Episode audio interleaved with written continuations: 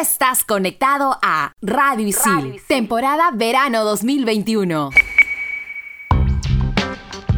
Bienvenidos al primer episodio de Expansión Geek temporada verano 2021 por Radio Isil y en él hablaremos sobre el mejor videojuego de CD Projekt.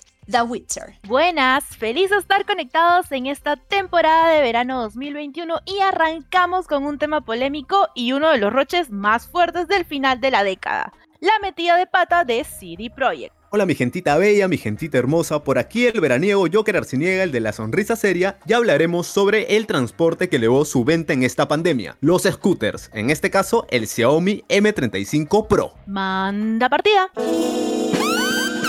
Level 1. Hadouken! Monster kill! Level 2. Oculus Reparo. Fatality. Level 3.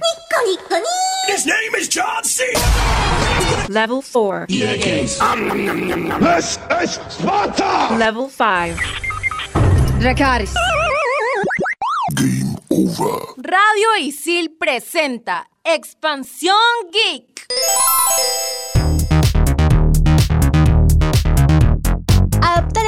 Libros al mundo de los videojuegos puede llegar a ser una tarea muy complicada, especialmente cuando se trata de una saga adulta con una gran historia detrás, como The Witcher, una serie de videojuegos de rol de acción y fantasía basada en Geralt de Rivia, uno de los pocos brujos que quedan. Y te preguntarás, ¿qué son los brujos en ese universo? Pues los brujos son mercenarios con habilidades especiales que cazan monstruos tanto de origen sobrenatural como humano. Cuentan las aventuras de Geralt a través de misiones que el jugador debe completar. CD Projekt supo adaptar la historia detrás de estos títulos, presentándose a modo de secuela de la historia narrada en los libros y ofreciendo un final alternativo para quienes decidan aceptar el final de los juegos como verdadero desenlace para Geralt de Rivia. En el apartado jugable, este título nos presenta el control de un RPG clásico, en el que tendremos que usar el ratón para la mayoría de acciones como atacar enemigos, hablar con los clásicos NPCs o recoger objetos. En el combate tendremos que elegir nuestra espada y nuestro estilo de ataque para cada tipo de enemigo, súper personalizable. También contaremos con señales que podremos aprender a lo largo del título. Además, en la historia nos encontraremos con personajes ya mencionados en la saga, pero no con los verdaderos protagonistas de la misma, a excepción de Geralt, el protagonista. La saga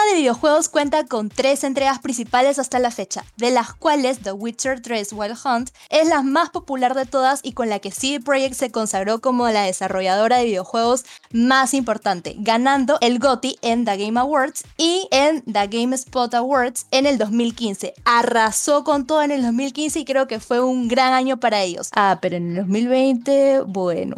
F por ellos. También se desarrollaron dos juegos de cartas basados en el universo de The Witcher, Wend y Thronebreaker, también desarrollados por CD Projekt, los cuales nos presentan otra forma de jugar y conocer este mundo de fantasía. Además de la serie de videojuegos creado por CD Projekt, no olvidemos la serie de TV desarrollada por Netflix, en donde tenemos a Geralt de Rivia, interpretado por Henry Cavill, más conocido por su papel de Superman en las películas de DC. La serie de TV fue estrenada el 20 de diciembre del 2019, cuenta con una temporada de 8 episodios y la segunda temporada se encuentra en producción, la cual fue paralizada debido a la pandemia del COVID-19.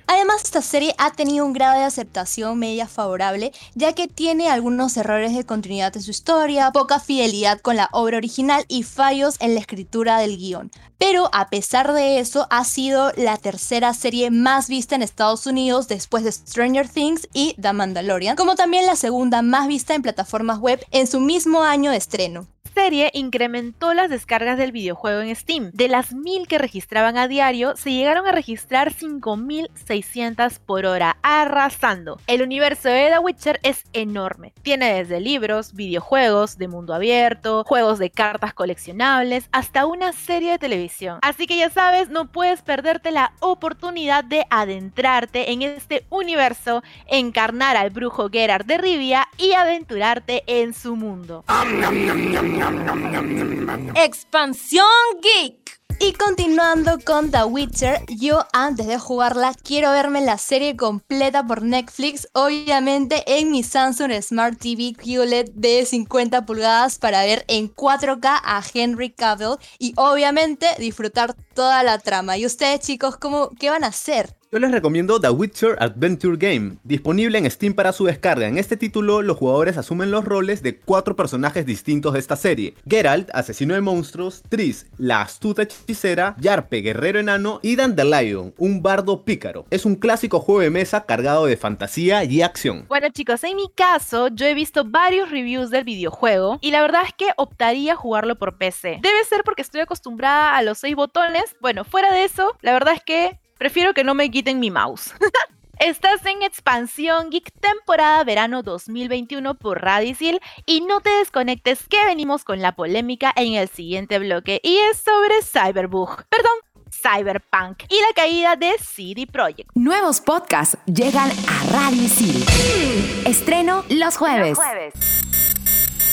Estos son los archivos G1223. 545. Aliens Colonial Marines fue un videojuego desarrollado por Gearbox y editado por Sega. El juego fue promocionado como uno muy entretenido con una muy buena calidad gráfica y una inteligencia artificial decente, pero tristemente luego de su lanzamiento recibió una gran cantidad de críticas de los usuarios, quienes querían la devolución de su dinero ya que este juego presentaba muchas fallas en las consolas. Ese escándalo ocasionó que Sega tenga una multa de 1.25 millones de dólares por estafa en publicidad. De este modo, este título es considerado una de las mayores estafas en el mundo de los videojuegos. Expansión Geek. Estás conectado a Expansión Geek, temporada verano 2021 por Radio Isil. Y en este bloque hablaremos sobre lo más controvertido del 2020, después del coronavirus. Obviamente vamos a hablar de esa... ah, ah, cyber- ah, o sea, Ay, ay, no puede ser, ya se bugueó la tortuga. Tranqui, Billy, Sí. te escuché, solo me dio el efecto cyberpunk, ya que pasamos 7 años de harto hype de promociones, de grandes campañas publicitarias, de incluir al gran Keanu Reeves para atraer a los súbditos, todo eso y más para cerrar con broche de oro el 2020. Como sabemos, fue un terrible fracaso de Seed Projekt, donde en la primera semana de lanzamiento ofreció el reembolso a los consumidores que no estuvieron satisfechos con el juego. Mientras, en la otra cara de la moneda, vemos cómo Sony retira el videojuego de sus tiendas de PlayStation y anunció que haría el reembolso a quienes lo hayan comprado, pero a través de coins para canjear el dinero con otro videojuego, no como CD Projekt que prometió el reembolso del dinero cash cash. Entonces, hay una mala comunicación, evidentemente. O sea, la, la malora con el juego y también la malora con los reembolsos. ¿Qué pasó? En efecto, no estaban haciendo las cosas bien a pesar de que ya la habían malogrado. Los usuarios se quejaron de que Cyberpunk 2077 estaba plagado de errores de software y fallas técnicas. Además, el juego tiende a quedarse colgado por varios momentos. La empresa también se comprometió a lanzar parches o actualizaciones para mejorar el desempeño de Cyberpunk. Estas fueron lanzadas a la semana siguiente del estreno. Así es, Mili, y en concreto, esta es la lista completa de los cambios. En las misiones, Dam Dam ya no desaparecerá de la entrada de Totentans durante el segundo conflicto. Específicamente en consolas, se mejoró la estabilidad y la administración de la memoria, resultando en menos fallos. Por otro lado, en PC, eliminaron el límite de 8 MB para las partidas guardadas. Aunque esto no arregla todos los problemas de las partidas corruptas antes de la actualización, es una forma de salvar lo que queda del juego. Ahora, Millie y Joker, yo la verdad creo que toda la culpa no la tiene CD Projekt. Y mi pregunta es: ¿qué está pasando con las personas que están detrás de todo esto? ¿Acaso los gerentes y las cabezas de las empresas son personas de eterno que solo quieren llenar sus bolsillos? La verdad que este caso me hizo recordar mucho a Ready Player One, donde Nolan Sorrento, el jefe de, de toda la corporación,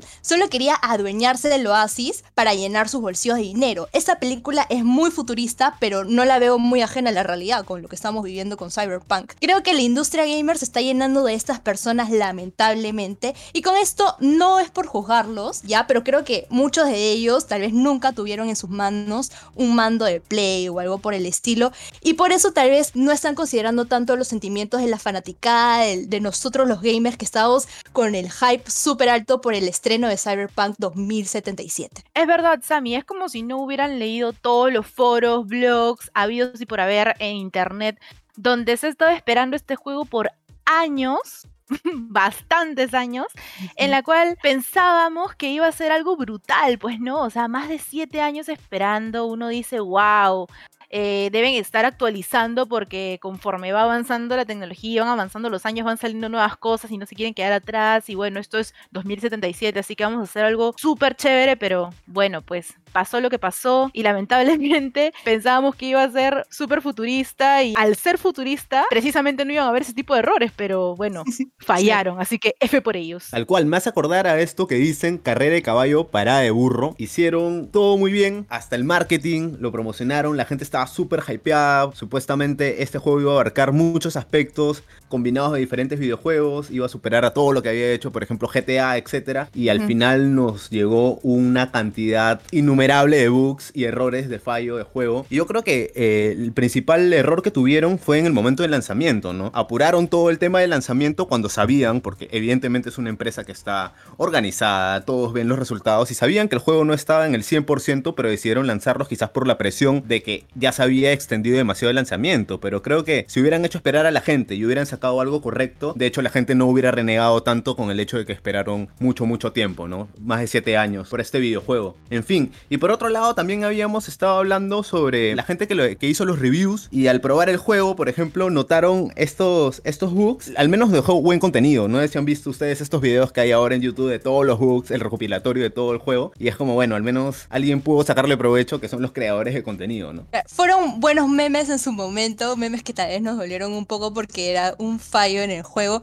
pero yo creo que los que tuvieron mucha suerte fueron los que jugaron en PC, pero no en cualquier PC, era en una buena PC con la resolución 4K, con los 3840 por 1160 píxeles y que además, o sea, tuvieron el equipo para poder streamearlo y dieron algunas recomendaciones como que eh, tenías que desactivar las canciones con copyright, desactivar el mentor content para que no te bajen el stream en pleno, en pleno juego, ¿no? Sí, yo estuve checando varios eh, streamings de, bueno, estos influencers que reciben el juego 5 o 4 días antes del lanzamiento para checar ahí, pero no te dan todo completito, ¿no? Te dan como que un previo avance y en ese previo, felizmente, optaron por jugarlo en PC y hacía que no se note tanto el bug, pues tan, tantos errores.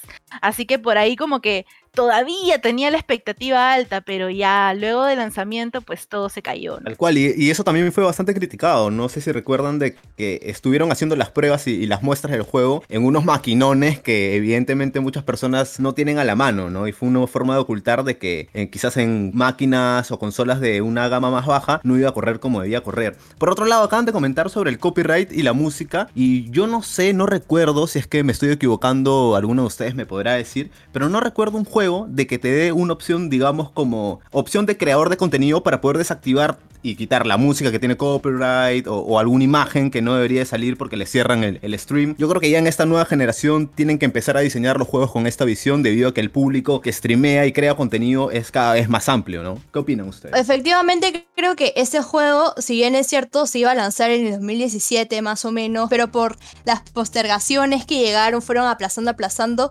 Creo que fue un punto a favor el hecho de quitarle copyright para favorecer estos streams y obviamente favorecer a las personas que ahora están jugando en las nuevas generaciones, pero no tomaron en cuenta los problemas en generaciones pasadas, ¿no? Entonces, como la PlayStation 4, la PlayStation 5, no vemos que la, la calidad no es la misma. Es verdad, el hecho de haber demorado tanto puede ser que se hayan quedado en otra época pasada y como todo está corriendo tan rápido, el hecho de cuidar mucho el copyright y eso, cada año se va actualizando. Las políticas en diferentes redes sociales o en Twitch se van actualizando de, de manera súper rápida, entonces el juego es como que lo han querido sacar por sacar y generar dinero, es mi percepción, que no se han dado cuenta en esos pequeños detalles afectar a los creadores de contenido. Pero ahora, yendo al ámbito de lo legal, ya que estamos hablando de copyright, de creación de contenido, vamos un poquito profundidad sobre el caso de CD Projekt, ya de el tema de inversionistas y dinero y números. Sin duda alguna, la crisis que están teniendo estalló con el caso de Cyberpunk. Es necesario hacer una observación amplia de lo que indica este fallido lanzamiento. Se ha presentado una demanda colectiva contra la compañía ante un tribunal federal de Los Ángeles.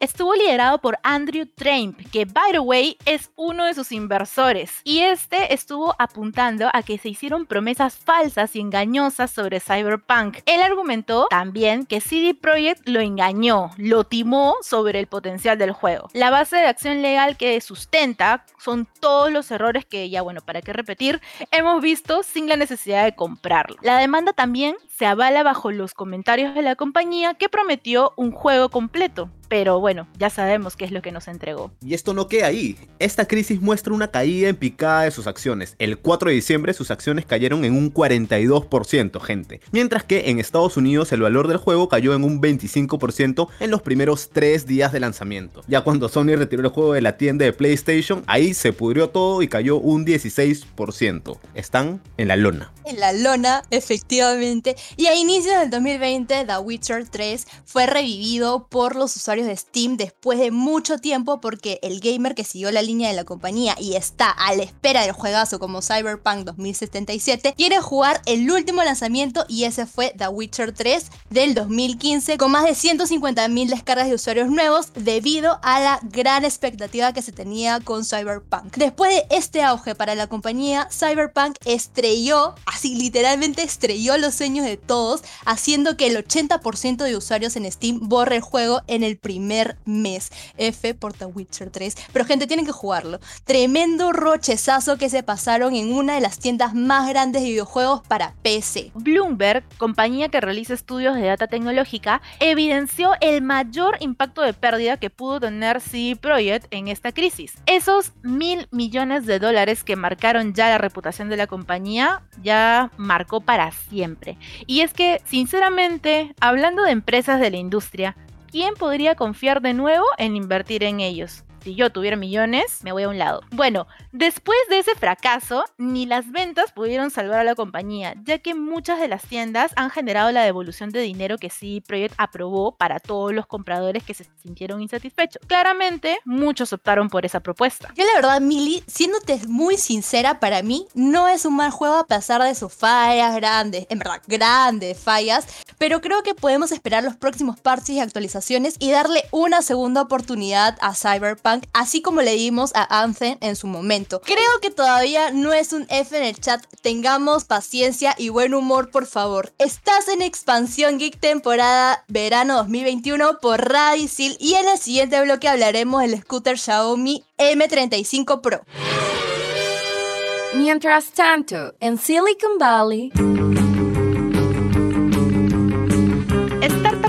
Aterriza en Silicon Valley para establecerse en el mercado americano. Con el objetivo de crear nuevas negociaciones, Agros plantea abrir sus oficinas en suelo americano, ya que nació pensado en ser una empresa con alcance internacional en el rubro de la innovación y tecnología. La startup ofrece soluciones tecnológicas, brinda información valiosa como variantes climáticas y costos de mercado, y cuenta con una plataforma digital para brindar asesoramiento remoto a los agricultores sobre temas legales, plagas y enfermedades de los cultivos desde la experiencia de agricultores peruanos. Expansión Geek. Así como Cyberpunk nos muestra el futuro, el scooter Xiaomi M35 Pro es el futuro para movernos de un lugar a otro. Así es, y comencemos con su velocidad. Puede recorrer más de 25 km por hora, alcanzando una autonomía hasta 45 km. Su protección contra salpicadura es una IP54, lo cual nos dará mayor confianza al usarlo en días lluviosos. Tiene una potencia de 300 watts y su batería es de 12.800 amperios y 500 ciclos hasta el 70% de su capacidad, lo que demanda un tiempo de carga entre 8 a 9 horas. Se acomoda para una altura de 120 a 200 centímetros y soporta hasta 100 kilos. Tocando el tema de su diseño, este se mantiene siendo simple al igual que su predecesor, pero la diferencia está en su peso, siendo ahora de 14 kilos y medio, lo cual es justificable debido a su batería mucho más potente. Un plus que tiene es la pantalla en la manija del scooter,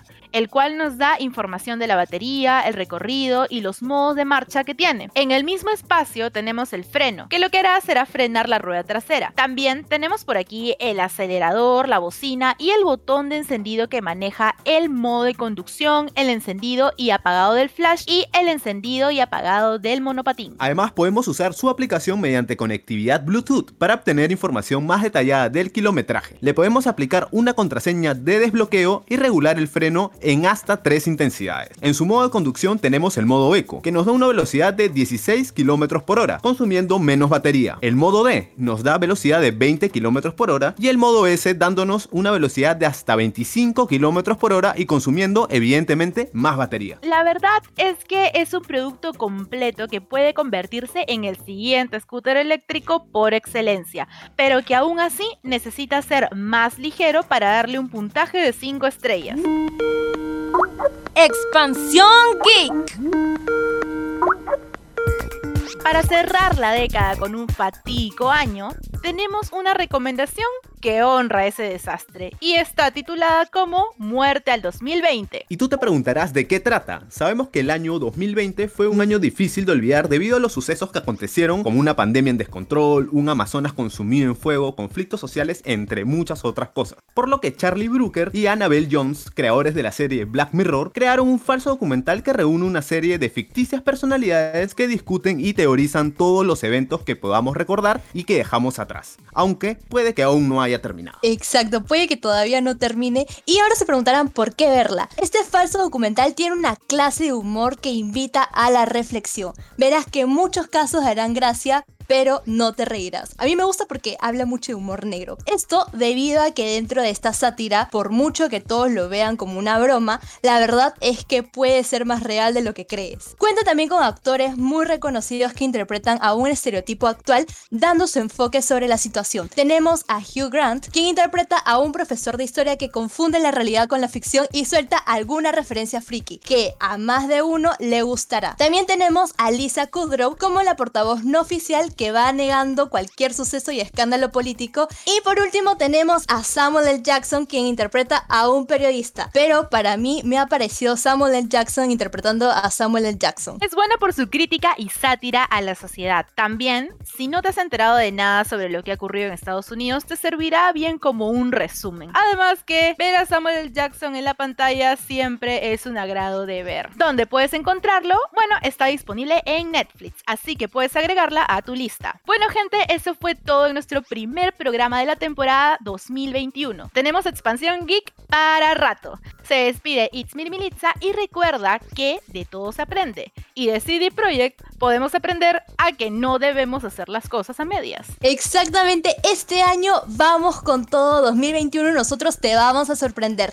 Y recuerda que Cyberpunk no es un mal juego, o bueno, espero que solo por ahora, porque en algún momento vamos a despertar esta realidad. No. Chao chicos, se despide Sammy la Tortuga. Y ya sabes, si alejarte del coronavirus quieres comprar un scooter debes. Aunque yo me quedo con mi moto. Se despide Joker, el de la sonrisa seria. Hasta luego. Bye. Ahí veos.